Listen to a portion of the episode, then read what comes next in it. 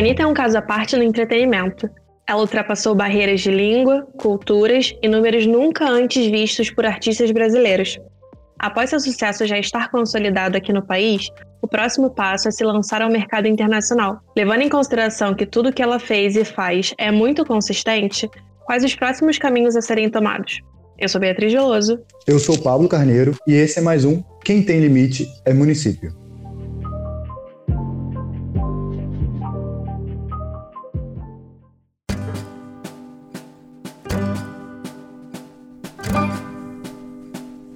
Bia, hoje não é dia de rolezinho no shopping, porque o shopping está fechado e eu respeito a quarentena. Mas é dia de ouvir funk, porque nós dois somos carioca, e todo carioca, mesmo que não goste de funk, ouve quando a vizinha coloca. Então me explica aí como é que esse acabou virando o nosso assunto de hoje. Então, tudo surgiu numa aula de globalização que eu estava dando para uma das minhas turmas, quando eu comecei a citar a Anitta como exemplo de globalização e de localidade.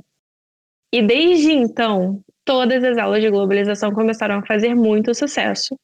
E por isso eu comecei a tentar entender melhor como funciona esse quadro e como a Anitta se encaixa bem no conceito de globalização e de localidade. O que, que significa cada uma dessas coisas. Mas o que, que é então esse conceito aí de localidade? Você que é uma difusora dos conhecimentos da Anitta. Bom, quando a gente fala de globalização, a gente está pensando basicamente em fenômenos que aconteciam em escala local e agora acontecem na escala global. Obviamente, essa escala vai aumentando com o passar dos anos por causa do desenvolvimento dos meios de transporte e de comunicação. Então é mais fácil você chegar em lugares mais distantes e mais rápido também. O conceito de globalização é o que geralmente a gente ouve mais na escola, mas também existe um novo conceito que vem ganhando relevância nacional e internacionalmente, que é o conceito de localidade, ou então o conceito de localização. Esse conceito de localidade, apesar dele estar tá sendo mais comentado, ainda é bem desconhecido, né? Não é tão fácil assim a gente achar as discussões dele tão bem definidas. Exatamente. É um conceito que está ganhando espaço, ainda não é um conceito muito consolidado, e assim como todo conceito, ele ainda é muito aberto para debates. Então, não é nada definido, não é nada fechado. Essas conversas vão fazer com que esse conceito seja se, se evolua, digamos assim, com o passar dos anos. Mas basicamente, quando a gente fala de local, a gente está pensando numa justaposição de duas esferas, né? A esfera global e a esfera local. Então, para para pensar num sujeito que se vê imerso num contexto simultaneamente local, um espaço físico, um meio cultural, e ao mesmo tempo numa esfera global, que é basicamente uma experiência subordinada à realidade, digamos assim. E, mas para a gente tentar achar um pouco o início desse conceito aí, de onde vem esse conceito? Você falou que ele está cada vez mais sendo utilizado hoje, mas qual é a raiz desse conceito? Você sabe me dizer? Então, na década de 80, um sociólogo chamado Roland Robertson começou a usar esse termo num contexto de marketing também. Se a gente for parar para pensar, é um conceito que veio lá do Japão. Inclusive, o termo em japonês, obviamente eu não vou saber falar, significa aquele que vive em sua própria terra, porque ele estava muito relacionado com a questão da agricultura.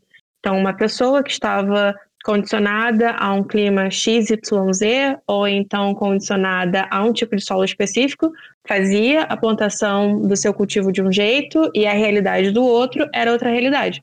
Ele ia pegar aquela ideia de agricultura, aquela, a, a, aquela técnica e transformar aquela técnica para a realidade dele, para uma realidade que era diferente. Então, com o passar dos anos, esse, essa ideia, digamos assim, japonesa começa a se expandir e ela entra no marketing na década de 80 quando ela passa a se tornar mais popular, digamos assim. Entendi. É tipo é uma estratégia de respeitar essa, essas características locais de, de cada sociedade, né? Então você insere uma produção, você insere algum é, algum produto naquela área, mas respeitando as certas especificidades. Exatamente. Se a gente for parar para pensar, ali década de 80, 90, é quando de fato essa globalização está se expandindo, está ganhando um corpo na, no cotidiano das pessoas. A gente tem um desenvolvimento tecnológico muito grande durante o período de Guerra Fria. E no finalzinho dessa Guerra Fria, ali, da virada dos anos 80 para os anos 90, ela acaba é, é, se expressando de uma maneira mais consistente, digamos assim, nos meios de transporte, de comunicação, nas trocas financeiras. Então, a circulação nesse espaço geográfico acaba se tornando mais presente. E você tem algum exemplo de dessa tentativa de localidade? Então, quando a gente fala de localidade, a gente está pensando nessas interações da aldeia global com a preservação da identidade, a preservação de tradições de um local. A gente pode citar diversos exemplos, e seria basicamente exemplos como se fossem vias de mão dupla. Da mesma maneira que o internacional acaba influenciando o local muitas vezes, o local também pode influenciar esse internacional. Esse fluxo, esse caminho não é mão única, não é via única, é uma mão dupla. Então a gente pode pensar, por exemplo, na questão do McDonald's.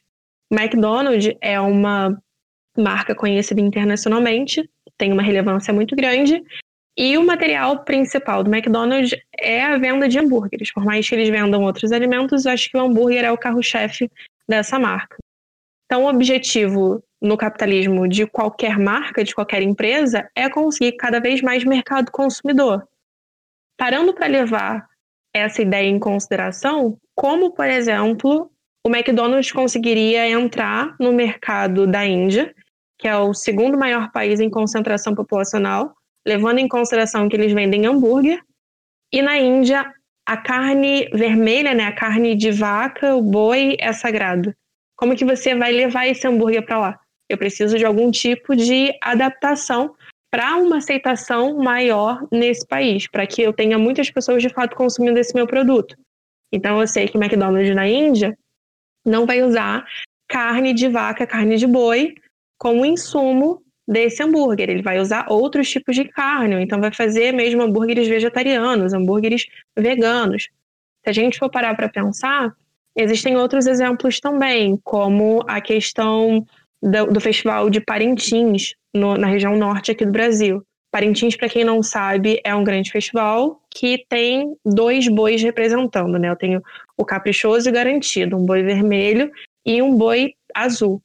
Só que a rivalidade entre essas duas torcidas é muito grande, a ponto de que algumas pessoas que torcem para o boi azul não consumirem coisas de cor vermelha, porque remete ao rival, remete ao oponente. Então, algumas marcas, principalmente marcas de comida, sentem uma dificuldade muito grande de expandir as suas vendas durante esse, durante esse festival.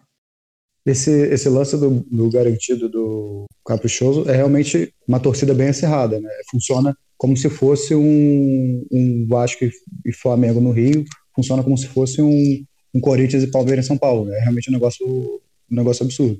Estava procurando no passado para fazer uma aula sobre isso, mostrar isso para as crianças. Eles até gostaram. E realmente, é, é, para a gente entender, a gente aqui no Sudeste entender mais ou menos como isso funciona, é como se fosse briga de torcida organizada. Uma vez que eles são realmente torcidas organizadas, no caso. Mas só para vocês entenderem a magnitude, é uma festa enorme, com uma estrutura muito grande, uma arena enorme, os preços eles são bem salgados, porque você precisa pegar você precisa pegar, acho que, barco para chegar até na arena, enfim, você tem ali a separação dos setores, tem o camarote, enfim, qual que é a questão das cores? Como eu tenho é, muitas marcas vendendo bebidas, vendendo alimentos, algumas delas acabaram tendo uma dificuldade muito grande de atingir a torcida do boi azul. Por quê? Porque não sei se você sabe, mas Existem alguns estudos que dizem que cores geram sentimento nas pessoas. E as cores que fazem com que você sinta fome são as cores vermelha, amarelo e laranja. Feche o olho, faz um exercício de pensar em marcas de alimento. Provavelmente essa marca vai ter uma dessas cores que eu acabei de citar, se não fizer a combinação de várias delas. O cone, McDonald's, girafa, girafas, desculpa, Bob's, você tem várias e várias e várias marcas de alimento que usam essas colorações.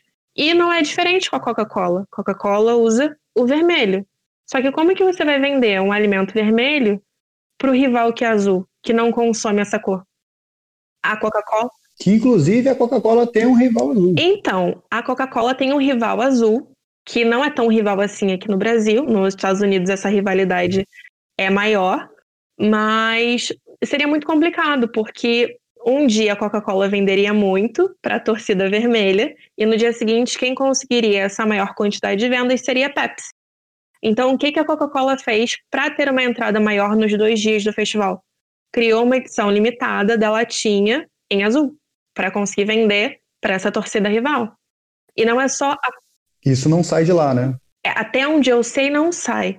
Eu imagino que seja mais complicado, porque foi feito justamente para o Festival de Parintins. Mas eu não tenho como afirmar uma coisa dessas. E é uma coisa que a Coca-Cola faz e várias outras marcas também fazem. Tem uma marca de, de cerveja que também é, é vermelhinha. A gente tem algumas, na verdade, como por exemplo a própria Brahma. Algumas dessas marcas, eles fazem a lata especial Parintins em azul, para ter certeza que ambos os lados, ambas as torcidas vão acabar consumindo. Você tem entrada de entrada de, de banco, uma entrada azul e outra entrada vermelha. O Santander faz isso, o Bradesco faz isso. Eu vi uma imagem dessas na internet, eu fiquei chocada. Falei assim, meu Deus do céu, até o banco entra nesse balacobaco. É, é uma forma que eles fazem não só de, de se inserir e conseguir aquele mercado consumidor, mas também de, de entrar dentro dessa, dessa narrativa cultural, né? Dessas, desses rituais culturais dele. Então, a localidade, acho que o diferente que vai trazer para a gente em relação à globalização é essa ideia do respeito àqueles costumes locais, mas ao mesmo tempo isso não é exportado, né? Isso não sai, isso não se torna um, uma linha de produção em massa da, da companhia. Mas a, aquilo é uma forma de adaptação para aquele espaço, isso fica restrito, e aí a marca pensa outras estratégias para se inserir em mercados e outros espaços. Exatamente. E é até interessante a gente comentar, porque esse fenômeno acaba sendo inverso ao fenômeno da americanização, digamos assim porque acaba fortalecendo os gostos locais em comparação com o que foi dito ou então o que foi feito por estrangeiros. É para para pensar que a Starbucks, quando entrou na China, fez um frappuccino de chá verde, porque o chá verde é muito consumido lá. É, é, a grande crítica que se faz a essas multinacionais. Né? Quando a gente tem esse processo de globalização ficando mais acirrado, você começa a ter a resistência ao processo de globalização. Então, entra aquele discurso que a globalização é um processo homogeneizante. Nossa, vocês nos obrigam a vestir os seus jeans, vocês nos obrigam a beber os seus produtos, a assistir os seus filmes e coisas assim. É o que você falou do, do, do processo de americanização, que não acontece só, só com eles, mas lembrei até agora que tem um jogo que eu jogo muito, que uma das vitórias é cultural. E é justamente quando você ganha a vitória cultural, que você influencia o outro oponente, a frase é, é estamos vestindo seus jeans azuis, que é uma referência direta aos Estados Unidos. Mas isso vai ser um fenômeno forte, a gente consegue ver isso em muitos filmes também nos anos 80 e 90. Essa localidade é uma resposta justamente a isso, né? As marcas mostrarem localmente que elas têm essa inserção, elas conseguem ouvir esse público mas isso pode servir também como uma estratégia de marketing fora, mostrando, olha, a gente não é essa empresa de homogeneização é, que todo mundo fala, é, em todos os lugares. O que a gente tem que parar para pensar é que, como você tinha comentado, obviamente as potências, os países centrais acabam tendo uma penetração maior quando a gente para para pensar na distribuição cultural, até porque eles acabam tendo mais meios para espalhar essa cultura, espalhar as músicas, espalhar os filmes, para eles serem consumidos em outras áreas. Mas é um caminho que pode ser feito um, de uma maneira complementar e bidirecional, digamos assim. Você pode ter uma cultura considerada menor internacionalmente, digamos assim, ah, como que eu posso dizer, se posicionando a ponto de uma grande empresa pensar localmente, alterar toda a sua estrutura, toda a sua organização para atingir novos mercados e também para respeitar culturas diferentes, modos de se organizar distintos. Eu lembrei uma um fato curioso aí. Breaking news aí para vocês aí, ó. Extra extra. Talvez não tenha tanto que é justamente um, um exemplo de como não fazer a localidade. A Pepsi tem uma história que, que é curiosa do, do Sudeste Asiático. Eu não lembro agora se é na Indonésia ou se é na Filipinas. Acho que é nas Filipinas. Que eles quiseram competir esse mercado com a Coca-Cola, só que ao invés de fazer essa entrada por meio de, de propagandas associadas à cultura local, foi justamente uma estratégia mais ou menos de, de homogeneização.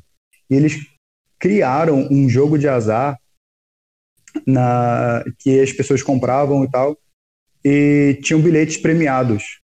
Só que eles imprimiram, as tampinhas eram premiadas. Só que eles imprimiram tantas tampinhas premiadas que no final a, o que eles tinham que pagar de, de prêmios era absurdo. E aí eles quebraram no país.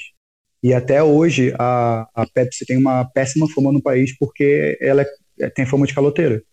Tadinho. Tipo assim, eles falaram que iam dar 10 prêmios de, de um milhão de dinheiros filipinos. Aí no final eles não, não perceberam quantas tampinhas eles tinham imprimido, impresso.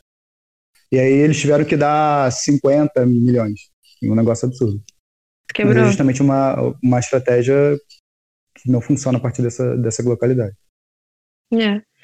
E assim, só para relacionar com o tema do episódio de hoje, é, é pensar ao contrário, como esse local pode acabar influenciando o global, principalmente quando a gente fala na questão da música, que eu acho que assim todo mundo vai conseguir pensar e escalonar para sua realidade muito bem.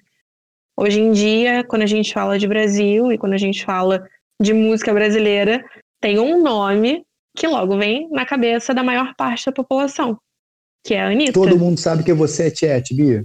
Você, inclusive, já fez uma postagem disso lá no Instagram, né? Quem não viu, não sei o que está fazendo aqui, porque se a pessoa não viu a postagem do Instagram, é bem difícil a pessoa ter chegado aqui. Mas pode seguir lá, Beatriz Veloso com dois L's.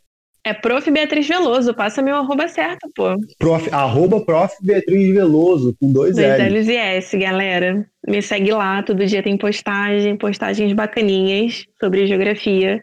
E, se possível, postagem fora da caixinha. Mas conta aí essa tua perspicácia funkista pra gente? Então, quando, como o Pablo falou, eu sou um pouco tiete da Anitta. Eu não vou entrar aqui no mérito se você gosta ou não da pessoa dela. Eu não vou entrar no mérito, no mérito se você acha que ela canta bem ou mal, se você curte ou não curte funk. Mas uma coisa que é inegável é que a bichinha é muito inteligente. A bichinha é muito relacionada. E ela tá aí brincando há quase 10 anos cada vez mais forte nessa indústria, nesse cenário musical do Brasil e se lançando cada vez mais para o internacional, ganhando cada vez mais destaque em diversos outros países. Então, pensando na realidade da Anitta, como que a gente pode puxar para a geografia e como que a gente pode puxar para esse conceito de localidade, de localização que a gente acabou de apresentar? Acho que a gente precisa pensar quem é a Anitta como artista, quem é a Anitta como pessoa, Larissa, de onde que ela surgiu e quais foram. Spoiler. E quais foram é. os. Quais foram os degraus que ela foi alcançando gradativamente, né? A Anitta, para quem não sabe, ela tem 27 anos, ela nasceu em 1993, nascida em Honório Gurgel. Se você está me ouvindo e você não é aqui do Rio de Janeiro, parta do pressuposto, leve em consideração que Honório Gurgel é um bairro mais para a periferia, mais para o subúrbio aqui do Rio de Janeiro. Não é um bairro central, não é um bairro que tem uma infraestrutura muito boa, não é um bairro reconhecido por ter muito shopping, por ter muitas livrarias, muita cultura ali relacionada, não. É um bairro de passagem. Basicamente, é um... ele fica ali bem perto da Avenida Brasil, né? É quase que assim, é um, é um bairro residencial mesmo, não é muito atraente economicamente, fica mais é, polarizado por outros bairros. É um, bem, é um bairro suburbano tradicional carioca. Ele é lembrado mais por estar próximo a Madureira, que tem uma centralidade um é. pouco maior, apesar de também estar no subúrbio. Mas enfim, a Anitta cresce nesse bairro, que não tem tanta infraestrutura assim, um bairro mais periférico. E como todo filho de pobre, a gente cresce ouvindo aquela história de que não, a gente tem que estudar para a gente alcançar alguma coisa na vida, tentar um concursinho público, trabalhar numa grande empresa, e não foi diferente com a Anitta. Ela cursou administração, fez um estágio na Vale, mas ela tinha sempre aquela ideia de querer investir na música. Até que dia ela gravou uma música segurando um desodorante no quarto de casa, colocou no YouTube, foi descoberta por um produtor e a vida dela musical, como carreira mesmo, começou a crescer, começou a deslanchar.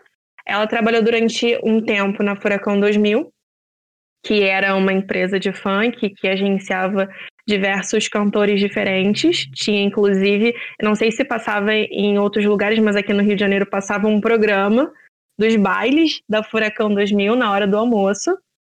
E a Anitta estava no meio dessa galera.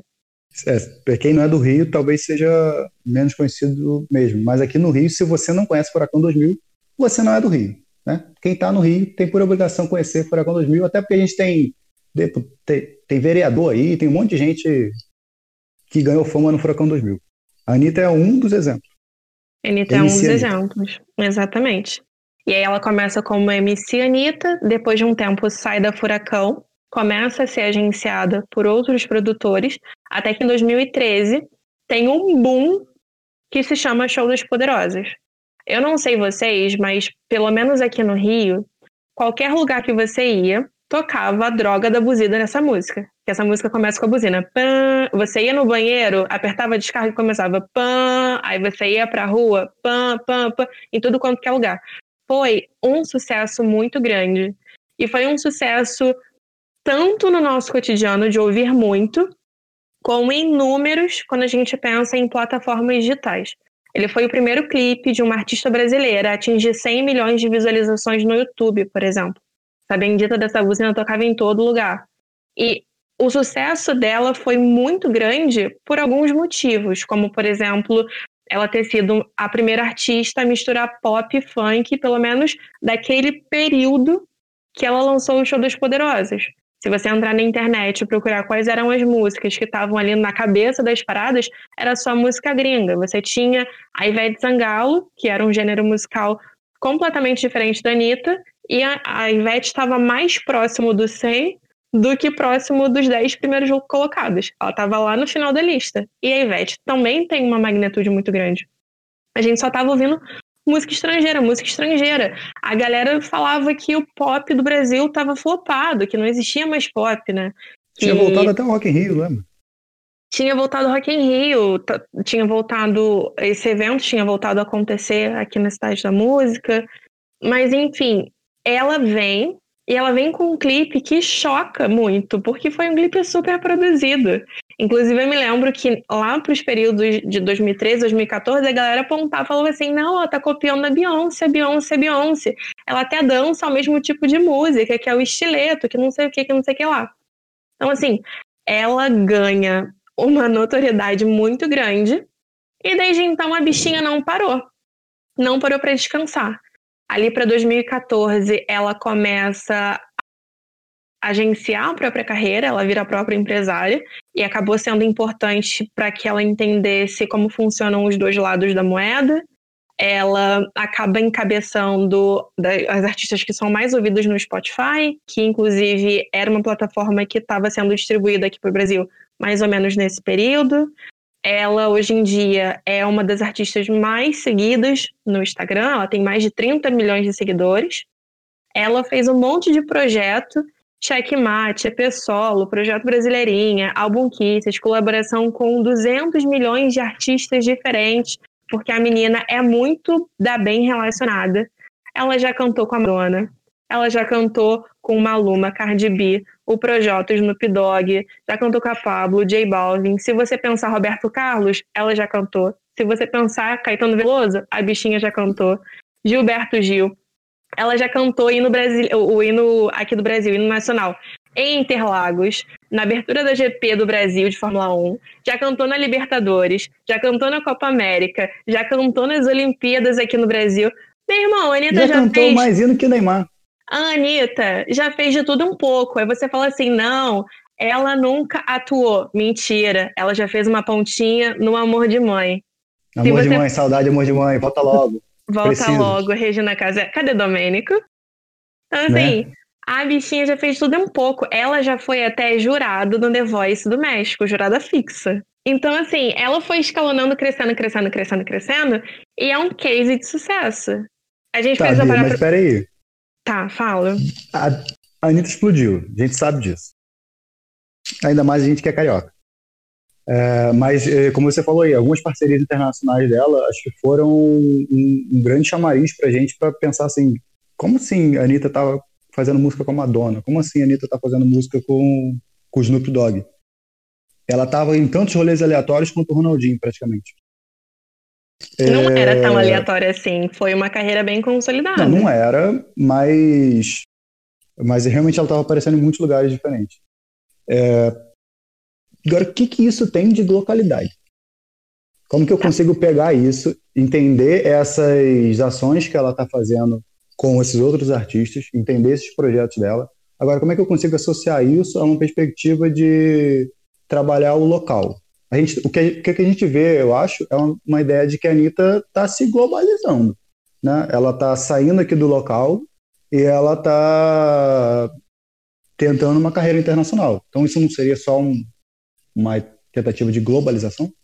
Não. Ou vamos, internacionalização? Vamos aos poucos. Primeiro, a gente precisa entender a realidade do local. E qual que é essa realidade? A realidade é que a Anitta começou no funk, começou lá no Furacão 2000, que eu já tinha comentado. Então ela precisou driblar uma série de preconceitos associado ao funk, que é um gênero musical que muitos acreditam possuir um valor menor por causa principalmente das suas origens, né? Uma origem mais popular, uma origem de uma camada mais pobre da sociedade. E também parar para pensar que muitas pessoas acreditam que quem canta funk não sabe cantar. Já começa por aí. Então ela precisa se posicionar nacionalmente como uma pessoa que canta, que tem a voz, uma pessoa que canta funk, uma mulher que é empoderada e que está, enfim, fazendo os rolês dela. É muito interessante a gente parar para pensar que esse tipo de preconceito não acontece, obviamente, só com a Anitta, ou então só com a realidade brasileira. Eu gosto muito de comentar sobre a Kim Kardashian, que também é outra que eu adoro. Você pode rir o quanto você quiser na minha cara. Eu adoro a família Kardashian. A Kim, por todo exemplo. Mundo que conhece sabe disso. Quem te cara, conhece todo sabe mundo, disso. Todo mundo sabe pelo menos um meme Teu da sexto Kim, ano sabe? deve saber disso. Eles ficam loucos. Mas enfim. A Kim Kardashian é outro exemplo que sofre esse tipo de preconceito, né? Porque muitos julgam a carreira da Kim, a carreira das, da, da, das meninas e dos rapazes também, da família dela. Mas enquanto a galera tá chamando de fútil, tá dizendo que não existe um produto, ela tem uma série de marcas. A mulher tem marca de roupa, a mulher tem marca de sapato, tem marca de maquiagem, tem marca de perfume. Ela fecha vários jobs, ela vai fazendo um monte de contrato e vai ganhando cada vez mais dinheiro. Então, assim, é basicamente o que a Anitta faz também, só que no cenário musical. Inclusive, a Kim Kardashian também já tentou ser cantora, mas não rolou pra ela. Enfim. O que Mostrando que, Anitta... que, realmente é preciso ter voz para ser, né? Para ser é conhecida pre... nesse meio. É preciso ter voz, não é só autotunes. Mas o que a Anitta acabou fazendo foi gradativamente educando um grande público e garantindo uma série de experiências diferenciadas. Então, como eu tinha comentado lá no Show dos Poderosos, ela veio com uma música super, super elaborada, um clipe super elaborado. Tinha dancinha, tinha a, a buzina que marcava bem que ela chegou uhum. e tinha o bordão, é, né? Enfim, é o Show das Poderosas. Se você não gosta de mim, azar o seu. Basicamente isso ela durante muito tempo acabou viajando para conhecer uma série de culturas novas e hoje isso dito por ela, obviamente, como ela alcança muita gente, ela acaba distribuindo o conteúdo que ela produz de maneiras distintas e conforme as pessoas que seguem ela.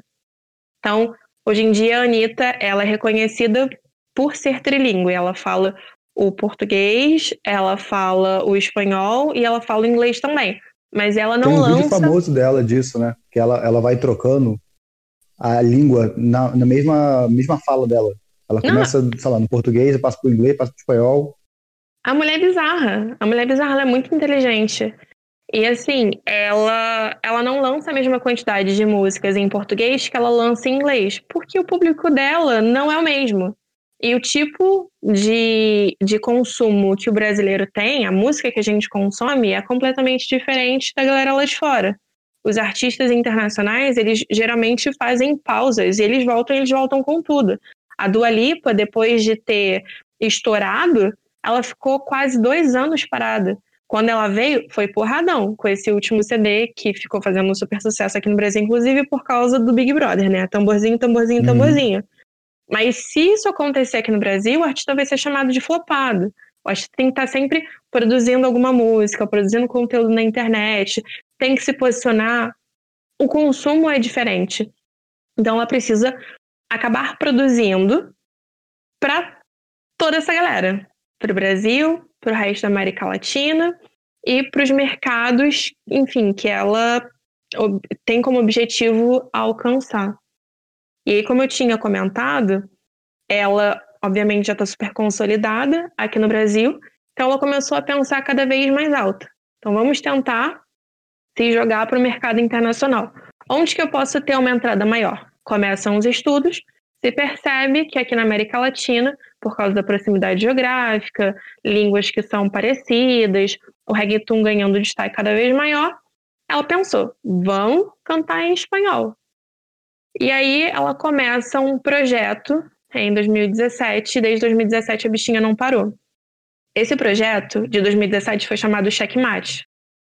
E o Checkmate, ele acaba flertando, digamos assim, com o mercado internacional. Eu me lembro que a proposta do Checkmate era basicamente de lançar uma música nova, com um clipe novo, mensalmente, por tempo indeterminado. E ela não falava o dia que o clipe ia lançar. Quando você abriu o YouTube, tava lá. Pá! Anitta lançou uma coisa nova. Bem na sua cara. Bem na sua cara, quase isso. E era engraçado porque, assim, naquela época, ela era apresentadora da Multishow. E ao invés dela escolher lançar na televisão, com toda uma infraestrutura com pompa, ela lançava nas redes. Porque ela conhece muito bem o público dela. E ela sabe que o público dela é um público mais jovem, é um público que está antenado, que sobe hashtag, que faz comentário, que faz multirão para visualização, para ranquear melhor o vídeo. Então ela uhum. faz escolhas que condizem com essa realidade. E até uma coisa que a gente tinha comentado no episódio anterior de soft power. Hoje em dia, essas redes de comunicação, esses meios de comunicação, acabam possibilitando com que pessoas de lugares muito distantes conheçam a tua música. Então, se você consegue ranquear bem no YouTube, a probabilidade de alguma pessoa fora do Brasil ter contato com o teu vídeo é grande. Quem nunca uhum. chegou num vídeo super aleatório no YouTube e depois falou assim, pô, gostei dessa parada, vou consumir mais? Foi a mesma Os coisa com a que fazem os meninos lá do, do Sudeste Asiático, que faz construção no meio da floresta, com bambu e pedra. É. Pô, Quem nunca vendo... dormiu vendo um vídeo e acordou assistindo esse menino? Eu esbarrando, por exemplo, com Ricardo Molina, com Dudo Orlando, Vida nos Estados Unidos. Esses vídeos que eu esbarro sem querer no YouTube, eu assino, eu assisto tudo. É esse tipo de aleatoriedade, sabe?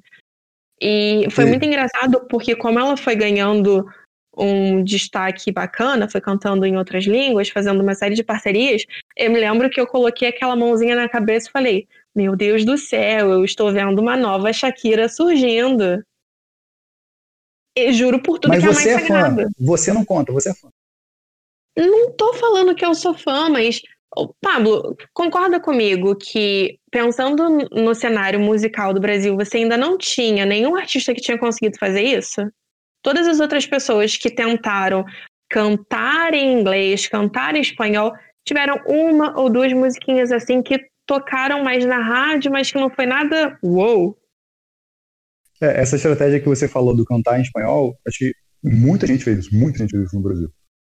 É, só que tem realmente uma, uma estratégia aí bem diferente em relação ao que ela faz do que, que os outros artistas fizeram. Porque o que a gente via mais era o cara tinha uma música que tinha bombado em português e aí traduz para espanhol. Então, assim, sei lá, J Quest, Skank faziam algumas coisas dessas. Outros é, artistas também faziam essas coisas. O próprio Sandy Júnior, que você é Tiet, também tinha algumas músicas assim. Claro Sandy que a Junior. gente vê que tinha alguns artistas que, beleza, montavam uma música em espanhol, montavam uma música em inglês. Mas acho que a grande maioria que a gente via era tradução de músicas. E aí entra na discussão de localidade que a gente falou.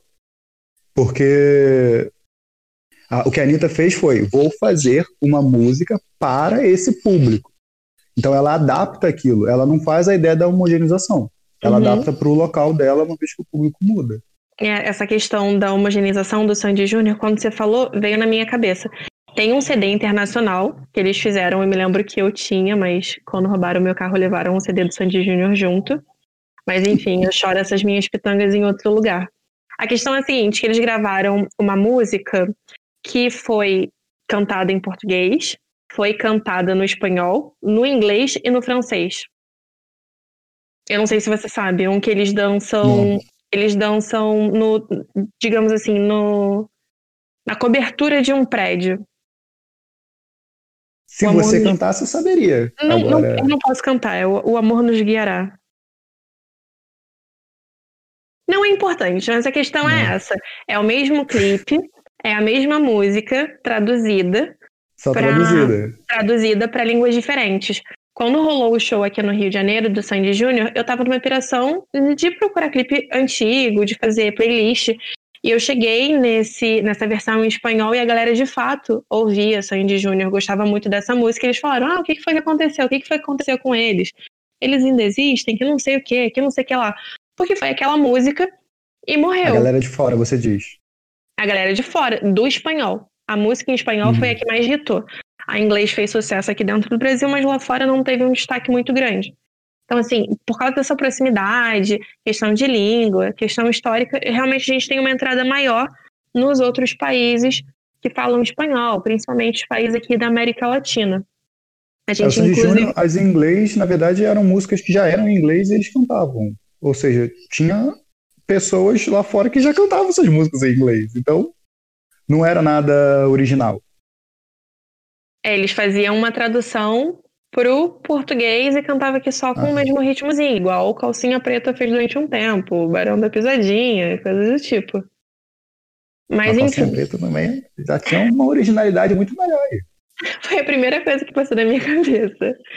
Mas o que, o que eu queria assim deixar bem claro quando a gente fala desse projeto Checkmate é que a ideia dela era produzir um material e colocar esse material para rodar.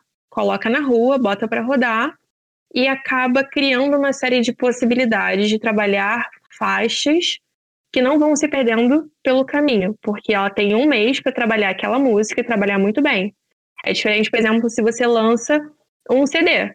No CD você vai ter aquelas músicas que são os singles, que tem um destaque maior, e meia dúzia de música vai se perdendo ali pelo caminho. Ela lançando uhum. mensalmente uma música e trabalhando em cima daquela música, daquela língua especial, não correria esse risco. E tudo começa quando ela lança Will I See You. Will I See You foi a primeira música, que é uma música de MPB em inglês. E eu me lembro que quando ela lançou Will I See You com o Pubir, a galera falou assim: Meu Deus do céu, que música horrível. Não, é, eu lembro dessa música. Eu acho que aqui foi uma coisa que não pegou de modo. Não nenhum. pegou. O brasileiro olhou para o Will I See You e falou assim: Meu Deus, conseguiram juntar o pior dos dois mundos. Colocaram um cara dos Estados Unidos para tocar MPB e colocaram a Anitta Fanqueira para cantar inglês, o MPB. Aqui não irritou muito, assim, não, não foi para as grandes paradas, não alcançou um número muito grande, mas ela começa esse projeto Checkmate dando um tiro certeiro. Porque se a gente for parar para pensar na música brasileira, o que é reconhecido lá fora, de uma maneira muito, é, é, assim, muito aclamada, digamos assim, é esse MPB, é o Garota de Ipanema. É conhecida como brasileiro, né? Não é assim, ah, fez sucesso, mas é fez sucesso como brasileiro. Se você como brasileiro. MPB lá fora, eles associam realmente ao Brasil. É. E o Garota de João inclusive... Gilberto fez sucesso pra caramba lá fora. Foi, o Garota de Ipanema foi regravado, se eu não me engano, em, em várias línguas, assim, muitas línguas. Inclusive, é, obviamente não me lembro qual. Aparece. Enfim, o MPB tem um destaque muito grande. Ela entra, ela se lança para esse mercado internacional cantando em inglês, que é fácil de ser reconhecida em outros países, um gênero musical brasileiro. E também é interessante comentar que ela acaba tendo uma entrada, digamos assim, em rádios adultas. adultas. A Anitta cantando o Show das Poderosas não toca na JBFM. Para quem não sabe, JBFM é aquela rádio que toca em todos os rádios de carro. Você entra num carro, tá tocando JB. Você entra num táxi, você entra num aplicativo 99, Uber, provavelmente está tocando JB. Então, assim, a primeira vez que eu ouvi a Anitta na JB, eu tomei um susto. Eu estava dirigindo, inclusive. Eu falei assim, pô, bacana. Então, ela acaba diminuindo ali, dando uhum. uma quebrada no preconceito da língua, da voz, de ser reconhecida, de entrar em novos mercados. Aí gira o um mês começa uma música nova, Is That For Me? Olha, eu não sei se você lembra dessa música. É uma música com o DJ Alesso, uma música eletrônica, em inglês também. Mas aqui no Brasil, a gente lembra mais dessa música por causa dos looks, dos modelitos da C&A que ela usou, que não foram considerados como roupas muito bonitas. Então, assim, ela viralizou aqui no Brasil por causa da roupa, não foi por causa da música. Mas é interessante comentar que Is That For Me, ela cria um material em inglês que acaba servindo, digamos assim, para quando a próxima música hitar dela, o gringo consiga ouvir essa música anterior em inglês dela, como se fosse um cartãozinho uhum. de visitas. E como a música é um batistaca, é uma música eletrônica em inglês, ela poderia fazer qualquer coisa no clipe e ela escolheu o local. Quando o gringo que não conhece a realidade brasileira pensa no Brasil, algumas coisas pipocam na cabeça dele. Samba, samba. Pensa em, por exemplo, carnaval. Pensa em churrasco. Mas também pensa na Amazônia. E foi justamente na Amazônia que ela gravou esse clipe. Inclusive, o post que eu fiz no Instagram foi explicando os três tipos de estratos que Sim. a gente tem na Amazônia. Ela gravou na Amazônia toda. Na área legada, ela foi. Na área de terra firme, ela foi. Então, assim, a bichinha deu um nome.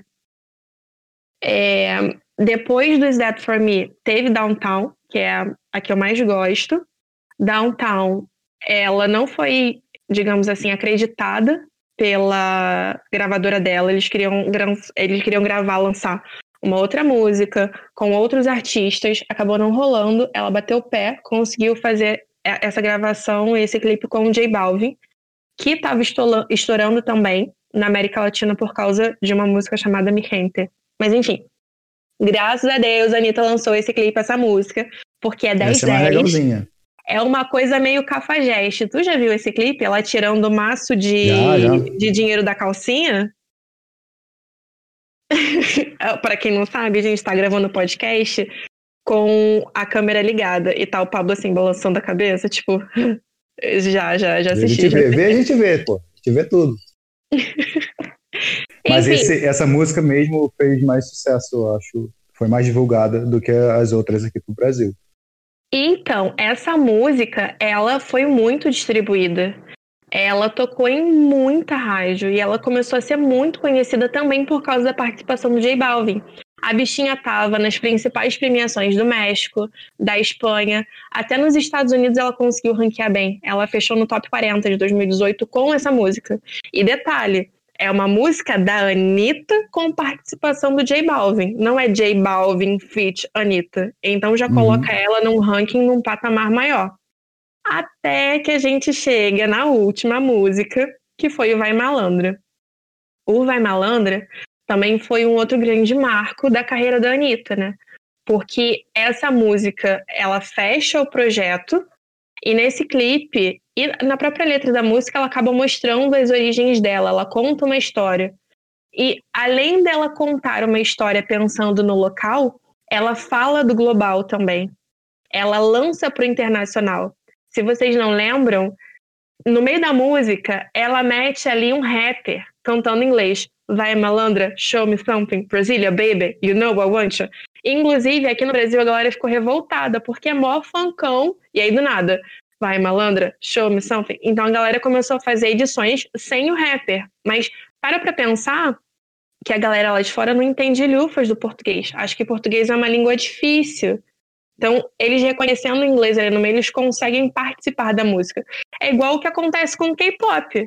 Eu não sei falar a língua lá da Coreia do Sul, mas eu tenho uns trechinhos em inglês que são os que eu consigo pegar e reproduzir. Blackpink in your area. Ponto. É o que eu fico reproduzindo. Eu só lembro do Gangnam Style.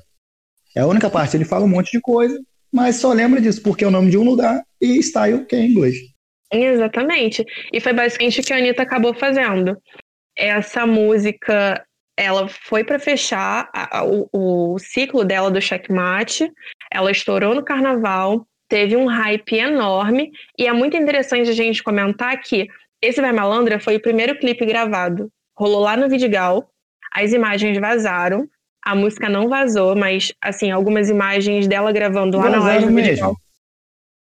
É, não foi vazado, assim, foram pessoas que estavam na janela, que estavam na laje, que gravaram.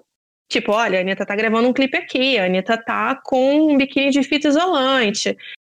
A, a bichinha, ela explorou até o último minuto e deu muito certo, assim, foi uma cartada final muito boa. E é muito legal porque, assim, ela acabou criando carreira para uma série de pessoas que participaram desse clipe. Não sei se você lembra, é. mas a Jojo Todinho apareceu no é. Vai Malandra. Você tinha o Justin Bieber, o Justin Bieber do Vidigal, que é, ganhou carreira também de modelo por causa da Anitta. Tinha o bombeiro da laje, que passou o óleo no bumbum da Anitta também. Ele virou modelo durante um tempo, já é falecido, mas ele ganhou grana por ter participado do clipe da Anitta. Então, assim, é, foi todo um monumento, digamos, esse checkmate. Obviamente, não foi ele que colocou a Anitta no patamar de Shakira internacionalmente, nem de longe, mas foi aquele breve cena, sabe? Tipo, olha, eu tô aqui, consuma o que eu estou produzindo como você falou, é uma ideia de criar um, um background para ela lá. Então, depois, quando ela lançar alguma outra música, as pessoas vão ter contato com essa nova música e vão olhar mais o que ela, o que ela produziu e vai achar essas outras músicas é, anteriores. Não só Vai Malandra, mas sobretudo é, Is That For Me e a outra. Downtown? ah, o Will I See You. Isso, essa aí. Que, nossa senhora. Eu espero que eles gostem muito. Uma coisa interessante a gente comentar é que o funk acaba se tornando uma nova onda do mundo, né? Então a gente consegue linkar isso para um próximo passo. Eu não sei se vocês sabem, mas em 2017 duas músicas ficaram muito bem ranqueadas nas visualizações no YouTube: Bumbum Tantan e Amor de Verdade. Bumbum Tantan, inclusive, foi uma das músicas mais visualizadas no YouTube em 2017. Bumbum Tantan, eu não sei se você sabe disso, mas foi o primeiro vídeo a atingir um bilhão de views. Vídeo brasileiro de música. Um bilhão. E aí você fala assim, pô, o brasileiro tá ouvindo bem. Não foi só brasileiro que ouviu o Bumbum Tantan. Foi, assim, estimativa do YouTube. Um terço uhum. dessas visualizações vieram aqui do Brasil. Segunda maior visualização, França. Mas a parada irritou num nível tão grande que teve remix com vários outros artistas, incluindo o próprio J Balvin. A gravadora não ia liberar se eles não vissem um potencial, sabe? É só você parar uhum. para pensar que o funk vem ganhando um destaque muito grande nos últimos anos. Você parar para pensar que a Rihanna tem a linha de roupa dela, né, a linha de lingerie dela, o Savage X Fenty, que ganhou um trailer de divulgação na Amazon Prime com música de funk no fundo. Só você parar para pensar que no Spotify você teve um crescimento de mais de 3 mil por cento de pessoas ouvindo funk fora do Brasil. Só nessa plataforma, só no Spotify. Entre os maiores ouvintes de funk a gente tem, é o soft power brasileiro. Irmão, é o bumbum tantão lá fora. A gente tem o Brasil consumindo mais funk, sendo seguido pelos Estados Unidos, Portugal e Argentina. Aí você fala. O bumbum tantão da Anitta é a nossa arma secreta. Você fala assim, ah, é brasileiro que tá ouvindo. Não é brasileiro, não, porque a Anitta, ela tocou no Tomorrowland, por exemplo. Se você for parar para pensar nos, nos, nas visualizações, nos números que o Condzilla chega, são números assustadores.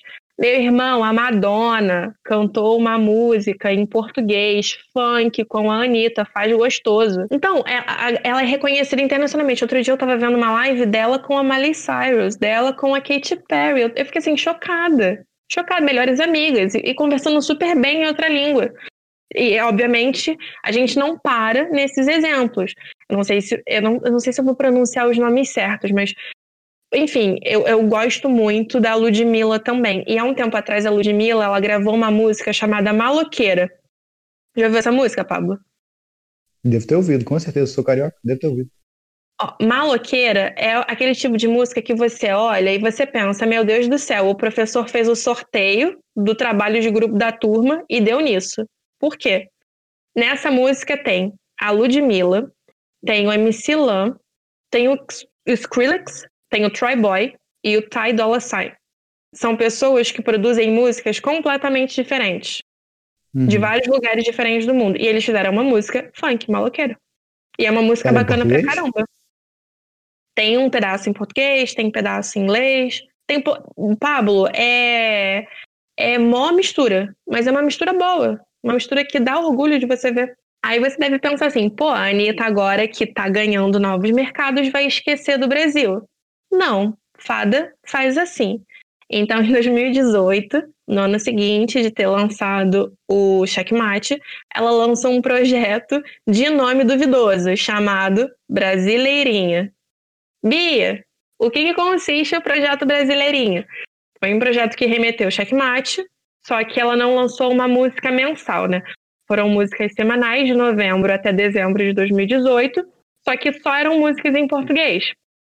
E assim, foi um projeto lançado para os fãs daqui, para agradar a galera daqui.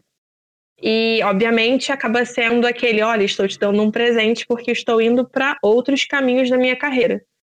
Então, eu não sei se você lembra, mas ela começou o lançamento num prêmio da Multishow com uma música chamada Som. Som eita, minha língua travou, Jesus! Uma música chamada Some que ele vem atrás. Já viu? Ah, sim, é. Some, some que ele vem atrás. É, ah, é a música da Claro. é o comercial da Claro. Ah, claro. É essa mesmo. Então, ela lança essa música com a Marília Mendonça e vai fundo. Então a gente tem outras músicas saindo como Combate, dela com a Lesha, Luísa Sonza, MC e faz Parte do... Faz parte do Brasileirinha. Faz. Agora vai, vai começar o combate, Kika Kika Bate Bate. A gente tem uma música com o Melim, aquele trio lá de, de parentes, acho que eles Sim. são primos, uma música mais calminha, não é minha vibe. Tem música com o Psirico, tem música com a MC Cabelinho, tem uma com o Gabriel do Borel, que essa do Gabriel do Borel você deve conhecer. Joga, joga, joga, joga pro alto, joga. Não? É joga, joga essa potranca pro alto. Tocava. Com essa certeza na tua escola essa música perdi. tocou já. Possivelmente. É. Ela lança, essas músicas fazem muito sucesso, viram até base para uma série de comerciais aqui no Brasil. E aí, em 2019, logo no iníciozinho do ano, ali pós-carnaval, ela lança pá, um álbum, álbum Kisses. Você lembra desse uhum. lançamento? Lembro da capa, mas não lembro do lançamento, não. Menino, foi o choque, porque qual que foi a questão? Primeiro que é um álbum visual. Então, significa que tinham várias músicas, todas as músicas já saíram com clipe. Então, assim, é, é bem interessante, pelo menos eu, leiga, olhando, imagino que é bacana porque ela solta todas as músicas, todos os clipes ao mesmo tempo, e ela deixa o público escolher. Escolhe qual é a música predileta. E o que estiver fazendo mais sucesso, ela trabalha como single e ganha dinheiro em cima disso. Apresentando um álbum em espanhol, em português, em inglês, ela acaba tendo um cartão de visita, uma coisa mais polida do que se você jogar só um single. O single é como se você estivesse escrevendo o teu nome num guardanapo e dando pro gringo. Um CD, né? Mais dinheiro, tem todo um conceito uhum. envolvido. E falando em conceito, reza a lenda, eu não sei se é verdade, mas reza a lenda que o nome do CD foi alterado nos 45 do segundo tempo. Porque na Carnaval de 2019, ela foi flagrada aos beijos com o Neymar na Sapucaí. Tu lembra disso? Lembro. Só falavam dos beijos da Anitta e do Neymar, e, e vende vídeo pro Léo Dias, e que não sei o que, que não sei o que lá, e pá! Uma, duas Sim, semanas depois. Toda hora no celular tá a bicha lançando um CD chamado Kisses. A gente pode falar que remete ao que de fato aconteceu com o carnaval, mas também pode ser ela mandando beijinho, digamos assim, pro público internacional. E é muito uhum. louco, porque, tipo assim, a primeira faixa ela começa cantando em espanhol, mas tem vários trechos de, digamos assim, frases famosas dela aqui no Brasil. Vocês acharam que eu não ia rebolar minha bunda hoje? Eu sou de Honório Gurgel. E é uma música que se chama Atenção. Se você for ler a letra da música, ela deixa muito claro o, o que, que ela tá querendo. É como se fosse uma música de apresentação mesmo. E o clipe acaba sendo, digamos assim, um clipe com muitas mulheres de cores diferentes, de corpos diferentes, de cabelos distintos, que acaba voltando naquela história de feminismo, de aceitação que ela tem usado bastante nos últimos anos. A gente tem a segunda faixa, que é uma música chamada Banana. Tem um clipe muito bonito, inclusive. É uma música bilíngue com a Becky G. A Becky G também canta em espanhol, canta em inglês. Inclusive, hoje em dia, a Becky G é reconhecida como rainha do reggaeton. Eu não sei se você conhece a Becky G, mas já é uma porta de entrada bem bacana para ela, nesse uhum. mercado latino. A gente tem músicas como Onda Diferente, com o Snoop Dogg, com a Ludmilla. Hoje eu vou dar trabalho numa onda diferente. Bateu. Uh, uh, balançou. E não.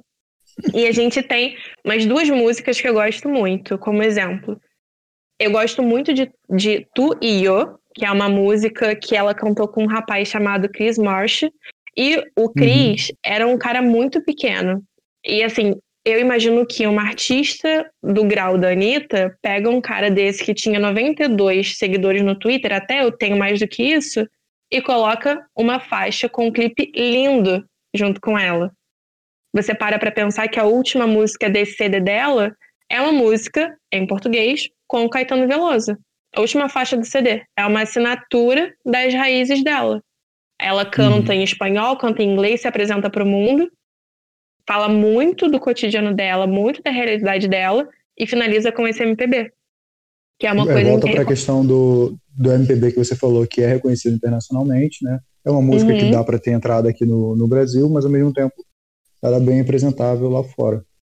Exatamente. E aí a gente espera para ver quais são os próximos passos dela, porque assim, a gente sabe que vai sair um CD por agora, pelas paradas que ela já falou nas mídias, é um CD que já está gravado, é um CD que já tem clipe. A gente acha que já sabe o nome do CD, porque descobriram que ela. Acho que autenticou, não me lembro o certo nome, mas ela registrou, registrou um nome chamado Girl from Rio. Então a gente não sabe se é CD, a gente não sabe se é nome de música. Mas vem uma parada bacana. Pode usando. Ser mais um, uma estratégia de despistar aí, ó. Ah, pode ser, pode ser, mas eu acho que não. Porque já tem até uma foto, ela numa sacada assim de frente pra praia com o cabelão liso assim, batendo até a bunda. Mas enfim, esse CD, ele vai vir pesadão e ela já falou que por mais que seja uma parada pro gringo, ela não vai deixar as raízes brasileiras, a raiz brasileira dela, né, as raízes brasileiras dela de lado. Então a gente tem nomes assim muito de muito peso, muito peso de verdade na equipe dela, até porque ela assinou com a Warner Music Global. Ela tinha com a Warner aqui do Brasil, ela assinou com a Global, então ela começa a fazer parte de um time que assina também, que cuida da Liso, que cuida da Dua Lipa. Eu tenho, por exemplo, é um cara chamado Brandon. Eu não vou saber pronunciar o sobrenome dele, mas o rapaz que tá ajudando na produção do CD dela já foi eleito pela Billboard como um dos nomes mais produtores dos bastidores da música. Se você parar para pensar, o Ryan do One Republic também está participando. E ele, esse cara, ele já assinou o Bleeding Love da Leona, Leona Lewis. Tô falando o nome certo dela? Sim. Keep bleeding, keep, keep bleeding love. É essa? Muito antiga. Não. Ai, pelo amor de Deus. O, tá, mas você vai saber segundo. O Ryan também assinou coisa do Blackpink. Blackpink você sabe, É, K-pop. E você falou também. Então, ele, ele tá ajudando a montagem, digamos assim, da estrutura do CD, de como que vai soar. É, você tem o Papatinho participando desse novo CD, você tem o Tropiquilas, você tem uma dupla no- norueguesa que assinou músicas que ganharam Grammys, como, por exemplo, Diamonds, da Rihanna. Então, assim, vai vir uma parada pesada nas próximas... É uma, é uma estratégia dela de continuar esse. Justamente de continuação desse projeto. Né? Ela apresentou essas. esses, ela apresentou essas é, introduções dela, essas músicas que ela deixou de, de background, e agora ela vai tentando evoluir nesse sentido e continua lançando esse produto lá para fora também. Né? É um produto Uhum. que serve a gente, então várias dessas músicas fazem sucesso aqui dentro, mas algumas outras são planejadas para fazer sucesso lá fora. né? É, ela respeita então a, toda a estratégia do toda a carreira dela é a estratégia do funk, então ela continua lançando as coisas para gente. Ela, é, e ela joga ao mesmo tempo para fora um produto que não é necessariamente a, a transliteração do funk. Não é isso que ela faz. Ela faz um produto pensado para fora. Por isso que a gente trabalha, ou por isso que a gente está propondo aqui que, que trabalhamos localidade pensando na carreira da Anitta. Uhum. É, não é uma estratégia de massificação ou homogeneização. Ela não está simplesmente tentando empurrar o funk em todo mundo. O que ela procura é mostrar ela como marca, e aí ela usa o funk na, naqueles momentos em que ela observa que há entrada para isso, mas ela não tenta se jogar só como uma, uma cantora de funk, né? Se a gente for parar para pensar, ela se lança como cantora de funk, ela se lança como produtora, ela é, agencia novos artistas, ela criou conteúdo infantil durante um tempo, o Clube da Anitinha. Tinha, tinha desenho do Clube da Anitinha, eu cheguei a assistir durante um tempo no Now. É um desenho muito bonitinho, inclusive. Ela fazia shows para as crianças, o show das poderosinhas. Enfim, e ela acaba educando um público que vai crescer e provavelmente vai continuar consumindo o conteúdo dela. Se você parar para pensar, há três anos atrás, ninguém ia imaginar os números absurdos que o BTS está batendo hoje. Você ia falar assim, Uhum. pô, uma, uma música com uma língua completamente diferente não vai conseguir alcançar isso tudo. Alcançou. Quem sabe daqui a algum tempo não seja o funk nessa posição.